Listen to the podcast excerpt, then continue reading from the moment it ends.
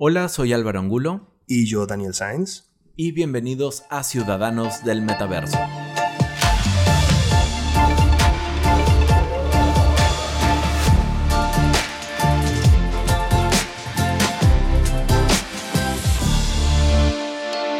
Dani, sabes que...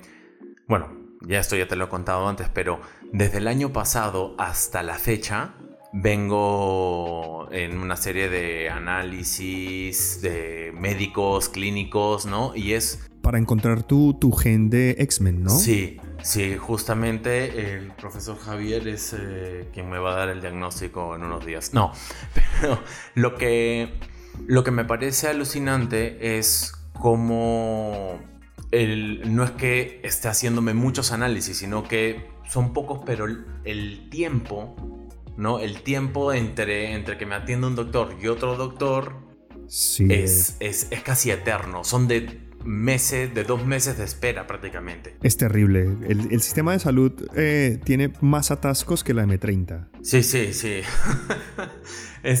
pero algo que con lo que me encontré la otra vez y me pareció súper, súper interesante es que hay una empresa con, bueno, obviamente, visión a futuro, se llama Tomorrow. Ok. Y ellos eh, han creado, se han coronado como la primera entidad en lanzar un centro médico de atención al cliente en el metaverso. ¡Hombre! Sí, esta plataforma lo han hecho especialmente para el Ministerio de Salud y Prevención de los Emiratos Árabes Unidos. Y lo que, ¿qué es lo que busca hacer? Que los pacientes ingresen a, a la página web eh, puedan acceder a la versión 3D virtual y que como pacientes puedas manejar tus temas administrativos, como actualizar tus cuentas o este, ¿no? Todo eso. Y eh, algo que me pareció sumamente interesante es que puedes tener chequeos regulares, puedes tener citas de diagnóstico, obviamente para síntomas que no son de emergencia. Por supuesto. Y que ellos, o sea, lo que buscan con este sistema es ahorrar eh, dinero, eh, transporte, ¿no? De todos los ciudadanos. Es, Hombre, y comodidad, porque poder tú eh, ir a una cita médica en la comodidad de tu sofá, eso, eso, eso sí es el futuro. sí, sí, sí, literal. O sea, y es como, o sea, y es estar de cierta forma ahí, ¿no? O sea, no, no es creo que ya hemos tenido una pequeña dosis de lo que podría ser cuando en temas de pandemia teníamos la videollamada con el doctor. Bueno, este es el siguiente paso. Sí, es que estaba pensando precisamente en eso, que bueno, con este acelerón tecnológico que nos obligó eh, a, tomar eh, el, el, COVID, eh, apareció la, la, la, la, cita médica telemática que a mí personalmente no me termina de convencer porque creo que si algo necesita la atención de salud es un aspecto más humano. Y la verdad es que cuando uno se mete a un entorno virtual y tiene la oportunidad de ver a un avatar, ojalá fotorrealista, es mucho más fácil eh, conectarse con esa persona que verlo a través de una pantalla. Sí, o sea, siempre va a haber eso de, prefiero mil veces estar ahí físicamente. A mí me pasa eso incluso hasta en el banco, ¿no? Pero, pero sí creo que es una opción más que es una opción interesante, que es una opción que obviamente gracias a la tecnología vamos a poder tener acceso a, a, ver un poco más educativo de que el mismo doctor, o sea, en el escenario ideal, ¿no? Que el, que el doctor te explique con eh, en 3D y una radiografía de cómo funciona tu, tu, cuerpo, lo que pasó en una fractura, eso... Sí, hace, hace poco estuve eh, en mi odontólogo y me hicieron un escaneo de, de, mis, de mis dientes y poderlos ver en, en, 3D. Ahora imagínatelo en un espacio donde él pueda entrar al detalle, ver exactamente dónde tengo que reparar, o sea, en un, en un ambiente tridimensional, esto es, es lo más. Eh, hay, hay, una, em, cuando uno piensa en, medicina que, em, y, en, y, en, el metaverso, una de las cosas que, que, de las que, digamos, yo siempre me acuerdo es la posibilidad como de hacer estas cirugías remotas usando robots. Eso está muy lejos en el futuro, allá no, no, ni, no estamos ni cerca, pero lo que sí que tenemos es la capacidad, por ejemplo, de hacer asesorías remotamente. Si digamos que tenemos un cirujano que es el mejor del mundo en, en cirugía corazón abierto y luego hay otro cirujano que está, está haciendo la, la, cirugía en ese momento en otra parte del mundo, en principio podría ponerse una cámara eh, en, en, su cabeza para que el otro cirujano pueda verlo, para que le pueda asesorar, para que pueda, digamos que es una forma de, de hacer, bueno, de, de, asesoramiento telemático, pero, pero mucho más, más inmersivo, ¿no? Sí, eso, eso a mí me encanta, me encanta, o sea, va, va a ser como todas estas experiencias en el metaverso va a ser como cuando veías el dibujo del autobús mágico y se, se hacían todos chiquitos y se metían a ver cómo funcionaba los glóbulos rojos, o sea... Buah, yo de niño, de niño soñaba con eso Álvaro y ahora por fin lo vamos a poder tener. Sí, tal cual, es, es algo que me, me gusta mucho saber de que en el metaverso no todos son juegos y diversión, sino que entramos también al lo que en algún momento también hemos hablado, ¿no? Es el futuro del, del customer experience, ¿no? O sea, del, los servicios que vas a poder encontrar en el, en el metaverso, uf, van a ser alucinantes. Sí, yo creo que es uno de los nichos en los que, en los que está mejor empezar a experimentar e invertir. Y es que muchas empresas y muchos de nuestros clientes, seguramente, eh, Álvaro, tú tendrás la misma experiencia que yo, pero palidecen siempre en el, en, el campo del, de la atención al cliente. El customer service siempre es un pain point o suele ser un pain point para muchos, para muchos de nuestros clientes. Y creo que aquí lo que, lo que tenemos son herramientas para poder cambiar la forma en la que nos enfrentamos a customer service. No solamente en el, en el sector de la salud, aunque nos enfocaremos un poco más en este capítulo en el sector de salud, pero incluso en banca o en cualquier. Eh, hombre, Movistar, ¿sabes? que, haya, sí, sí, sí. Que haya formas más fáciles de, poder contactar, bueno, y, más humanas, ¿no? Que uno sienta que está hablando con una persona y no con un robot. Sí, eso, eso principalmente es un detalle que, que a, mí me llama más la atención y es que siempre buscamos una atención más humana, ¿no? Es, esto, esto de acá. Eh, es como cuando entras hoy que se pusieron de moda los bots y que entras a, cualquier servicio y el bot es como que, ¿en qué te puedo ayudar? Eh, soy fulanito, que humanizan al bot, tratan de hacerlo lo más humano como para, pero la gente le sigue escribiendo al bot, quiero hablar con una persona de verdad, ¿no? Total, es que nada, nada reemplaza. Y es que... Claro, lo que, lo que mucha gente, si no ha probado estos, estos eh, aparatos de realidad virtual, es que es muy fácil conectarse cuando uno está con una, con una persona, aunque sea una persona virtual, en estos espacios, eh, la sensación es muy parecida a la que ocurre cuando uno está en el mundo real. Lo que nos obliga también a preguntarnos un poco entre la división entre lo, entre lo real y lo, y lo virtual, ¿no? Sí, bueno, ahí ahí entramos ya a, temas prácticamente de satanismo, ¿no? Porque creo que siempre la sociedad o las generaciones pasadas siempre van a ser los que satanicen y crucifiquen al a, a, nueva, a, las nuevas cosas, ¿no? A las nuevas tecnologías o a, todo lo nuevo en general. Sí, yo he tenido muchas conversaciones en las que, en las que me preguntan, eh, en particular, eh, esto, es, esto es real. Me han, dicho cosas como, ¿por qué eh, o cómo voy a lograr que mi hijo pueda diferenciar entre, la, entre el mundo real y el mundo virtual? ¿Cómo hago yo para que mi hijo no se quede enganchado ahí? Porque está esta visión súper eh, apocalíptica de que cuando nos metemos a un metaverso vamos a terminar sentados en un sofá totalmente sedentarios, eh, engordando solamente. Y la verdad es que la realidad es, la realidad es diferente, ¿no? Hay varias razones por las cuales sabemos que eso no va a pasar o que es muy difícil que pase. Y vamos a hablar de dos en particular en este capítulo. Pero eh, primero no quiero, no quiero abandonar eh, el hilo por el que iba Álvaro, que es efectivamente siempre hay un rechazo a las nuevas tecnologías. Yo creo que todos tuvimos, o por lo menos conocemos una mamá que les decía a los, a los hijos o un papá que les decía, despéguese de ese teléfono, ¿no? Despéguese de ese celular. E incluso lo que me comentabas hace un rato de, con el periódico. Por ejemplo, cuando por fin cuando apareció el periódico por primera vez, había, un, había una preocupación real de parte de la sociedad de que la gente iba a dejar de socializar por estar leyendo el periódico en todas partes. o sea, pero sí, pero sí, o sea, si partimos de ahí ya nuevamente jugando con la cronología, o sea, el periódico. Luego, imagino, de los periódicos pasamos a, la televisión. A la televisión. De la televisión a los primeros videojuegos, a las primeras consolas de videojuegos. Luego al smartphone. Hoy es, el, es, es, la realidad virtual. La, realidad virtual es, sí. la realidad virtual es, es la que bueno, no sé si, si hoy, ahorita, en ese instante, pero este, ten por seguro que en los años que vengan este, la, van a ir a, crucificar, a, a, decir de que esto embrutece o idiotiza o está prefiere estar ahí que, jugando fútbol con sus amigos. Claro, y es que esa es la primera pregunta, digamos, es el primero de los dos temas que deberíamos abordar hoy, y es el sedentarismo. Y es que hay una idea de que uno se va a quedar sentado todo el tiempo, de que se va a amarrar, digamos, a una cama y va a estar todo el tiempo teniendo todas sus interacciones a través de un mundo virtual.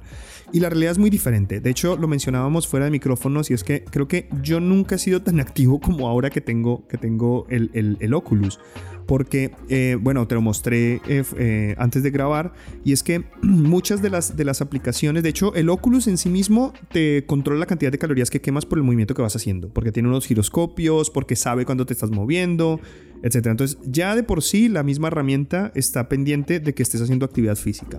Y luego viene acompañada de muchísimas aplicaciones diseñadas para que te estés moviendo, para que no te quedes quieto. Creo que ambos somos fans del Beat Saber. Sí, sí, sí, sí. Definitivamente es una mezcla entre el Dance Dance Revolution y Star Wars. Total. o sea, lo mejor. es, lo mejor que ha pasado. O sea, que mezcla, no sé a quién se le ocurrió, pero qué persona tan inspirada. Canta, canta jugar Beat Saber. Y lo que yo he hecho es, me he dado cuenta que lo utilizo tanto que me he comprado unas pesas para las manos. Entonces además estoy haciendo un poco de ejercicio mientras, mientras lo juego. Y la realidad es que, bueno, mis esfuerzos para bajar de peso se han visto muy beneficiados gracias a, ese, a ese esfuerzo extra que estoy haciendo cuando juego el Beat Saber. Eso a mí, te juro que es algo que me gusta bastante porque ya antes de, incluso antes del Oculus y de las cosas wireless, o sea, el Nintendo Wii, gracias Nintendo por, por, traernos eh, o el Dance Dance Revolution mismo, ¿no? Son juegos que te hacen tener actividad física. Sí, para no ir muy lejos, el Pokémon Go, ¿no? Que es, es, realidad, es realidad mixta. El Pokémon Go, bueno, en realidad aumentada, en realidad el Pokémon Go lo que, lo que intenta promover es que salgas a la calle, que te muevas, que es, son, son em, actividades diseñadas para evitar precisamente el sedentarismo, ¿no? Incluso hasta randonáutica. O sea, como, como, eh, quiero encontrar algo sumamente raro. Ya, bueno, camina, no sé, 8 kilómetros y la gente se va. O sea, es el Pokémon Go, Randonáutica, el Nintendo Wii, el Nintendo Switch. Ahí y hoy bueno, todo lo que tú puedes hacer en realidad virtual es algo que siempre te va a llevar a tener esa actividad, ¿no? Como tú decías, puedes estar en el Beat Saber, pero también puedes estar haciendo yoga, puedes estar eh, haciendo boxeo, puedes estar eh, tiro al arco, eh, tiro, claro, tiro con arco, o sea, es... Sí, la verdad es que hay muchísimas posibilidades y por favor descárguense Randonáutica si no lo tienen los invitamos a que la conozcan. es, una cosa muy, es muy random. Sí, sí, sí. Nunca mejor dicho. Esto, eh, Randonáutica no será un capítulo, pero si quieren pueden dejarnos mensajes y les contamos más o menos cómo funciona. Ese, y, el otro punto que me gustaría mencionar, Álvaro, además del asunto del sedentarismo, que creo que está, em, está, es una preocupación que a mi parecer es desproporcionada. Porque además esto cansa, o sea, tampoco es que uno se la pase horas metido en esto, ¿no? O sea, un momento en el que... Y no reemplaza, no reemplaza ninguna interacción social real. Eh, si yo te tengo a ti, Álvaro, sentado frente a mí, no voy a elegir nunca eh, conectarme a través de un avatar contigo si puedo hablar contigo frente a frente, ¿no? Correcto. Entonces hay un aspecto social ahí que no se puede, que no se puede reemplazar. Y hay una palabra clave que, que dijiste hace un rato que es el uso responsable. Sí. La responsabilidad es, es algo que es vital para todo este tipo de, cosas. Eso no significa necesariamente que es como, este, vas a jugar o vas a estar ahí de tal hora a tal hora, cuando termines tus tareas recién vas a hacer esto.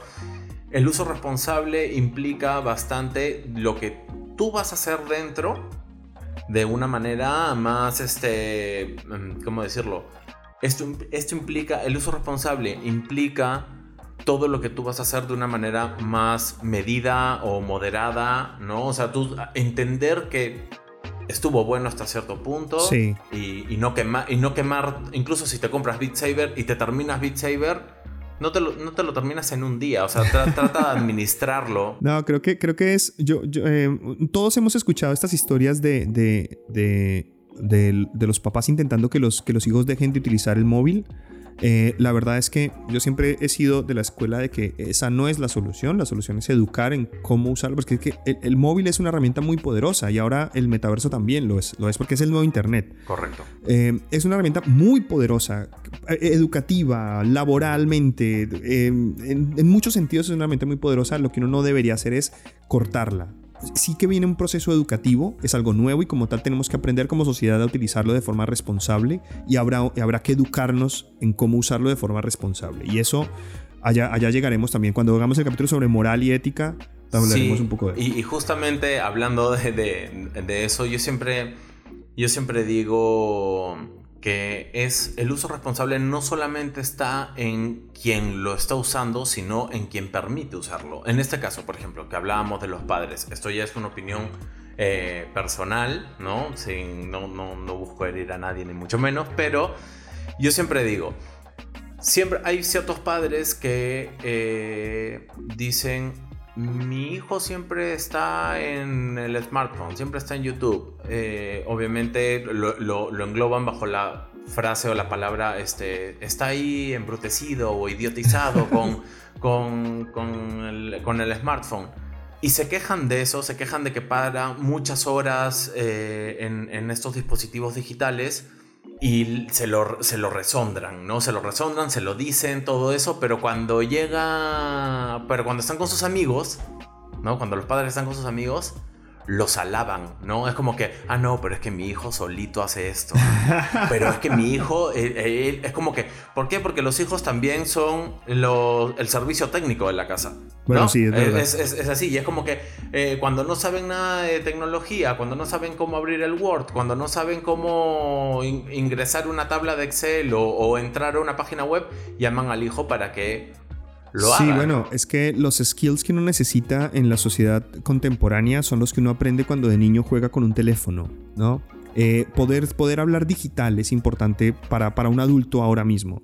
Entonces uno no puede, no puede quitar esas herramientas, no le puede quitar esas herramientas a sus hijos. Yo, exacto, y yo siempre digo, ok, si tú te quejas o si a ti te molesta que tu hijo esté eh, mucho tiempo en, en la tecnología, disfrutando de dispositivos digitales, ¿por qué ¿por qué no este, los pones a hacer productividad digital? ¿A qué voy? A que el día de mañana eh, Apple, ¿no? Este, ellos ya abrieron prácticamente, ya pusieron gratis su plataforma de Swift.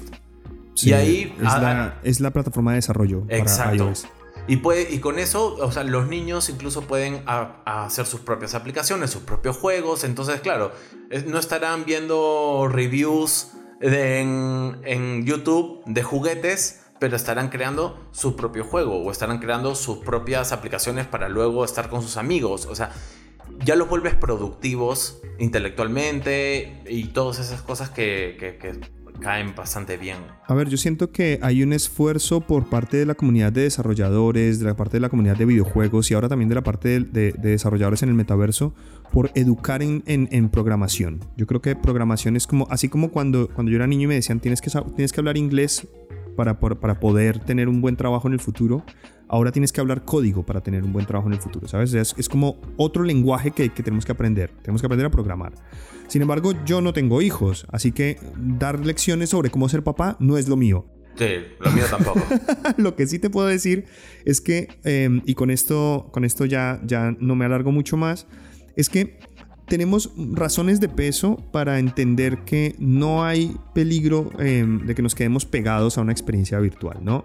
De que, de que esas ideas de que, de que nos vamos a quedar pegados para siempre a, un mundo virtual son, son poco realistas. Hay un estudio que a mí me gusta mucho que es del doctor Mayank Mehta, eh, en el que eh, básicamente lo que él demuestra es que gran parte de la creación de memoria a largo plazo está relacionada con eh, la espacialidad.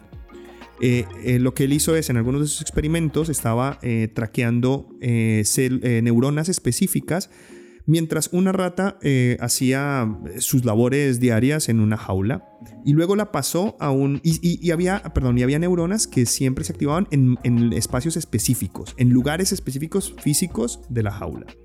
Una vez pasa esa, a esa rata a un, a un entorno virtual que simula la misma jaula, La rata sigue replicando los mismos comportamientos, pero ya esa neurona no se, no se activa en, los en, en ese espacio físico virtual ahora, en, este caso. Lo que, nos hace, lo que nos hace pensar que aunque la rata se comporte de forma igual y pueda reconocer el espacio virtual, entiende que en un nivel, pues inconsciente, porque es una rata, entiende que no es un espacio real. En ese sentido, se parece mucho a los sueños. Un sueño, cuando uno lo está soñando, activa las mismas partes del cerebro y el cerebro se, comporta de, la misma forma que cuando estás despierto. Igual, son las mismas, el mismo tipo de ondas, pero cuando tú despiertas, se va. Tú sabes que no fue real, salvo con algunas psicopatologías, pero esos son casos excepcionales. Eh, la realidad virtual funciona igual. Eh, por lo menos lo que, lo, que, lo, que, lo que estamos viendo en investigación es que eh, funciona de forma similar. Que yo en el momento en el que me salgo del mundo virtual, yo entiendo que fue virtual. No estoy, no, no, no lo puedo confundir con el mundo real. El cerebro es capaz de distinguirlos a la perfección. Y tiene sentido, porque... Sí, tiene bastante sentido. Tiene sentido porque si, si uno pensara que, que, que es... O sea, pensar que no se puede distinguir lo uno de lo otro es pensar que nosotros experimentamos el mundo solo a través del, del oído y de la vista. Y la verdad es que hay muchas, muchos sentidos, incluyendo los, más de los cinco sentidos estos que nos enseñan en el colegio, el sentido vestibular o la propiocepción, por ejemplo, también están involucrados en la creación de, de, memoria a largo plazo. Entonces, si, si esos sentidos no están siendo estimulados, el cerebro sabe que, que, eso, que, eso no es real. ¿sabes? Exacto, exacto, exacto. Es, lo, lo, lo, que, lo que me cuentas es bastante interesante. De hecho, es claro, es como Creo que la representación gráfica de esto es como cuando Neo está en la Matrix y, de ahí regresa a, a, Zion, ¿no? O sea, eh, despierta y sabe que está en el mundo real. No, no, no, no, te deja sensación de no, no, al final no te, no te termina dejando esa sensación de, ah, maldición, estoy en la realidad, debería volver a lo virtual. Aunque, aunque yo creo que en, el universo de Matrix, yo creo que todos los sentidos, los sentidos están involucrados porque los pobres hasta sangraban. Bueno, sí, bueno, sí, es verdad, pero es que estaban conectados a una máquina. bueno, el, Oculus al, final no, no, no, aún no te da eso, aunque aunque ahora que lo mencionamos, hace poco estaba viendo que han inventado una mascarilla que la conectas a tu Oculus para sentir, para que dentro de la experiencia que tengas puedas sentir que te ahogas. Madre mía, pero de verdad. O sea, es que. Hay mucho fetichista en este mundo, Sí, sí, sí. O sea, era, era más que nada como para. Obviamente, usándolo responsablemente. es como para para, por ejemplo, controlar eh, si estás en una experiencia de, no sé, un incendio, por ejemplo. ¿no? Tú vas a sentir que te está faltando el aire, que te estás ahogando y todo eso, pero... Álvaro, seamos honestos, eso se lo inventó alguien que ha leído muchas veces 50 sombras de Grey. Bueno, eso, del incendio, mm, no Eso también se usará para para ese metaverso solo para adultos. Pues nada, Álvaro, yo creo que con esta idea del metaverso solo para adultos podemos dar por terminado este capítulo. Por supuesto.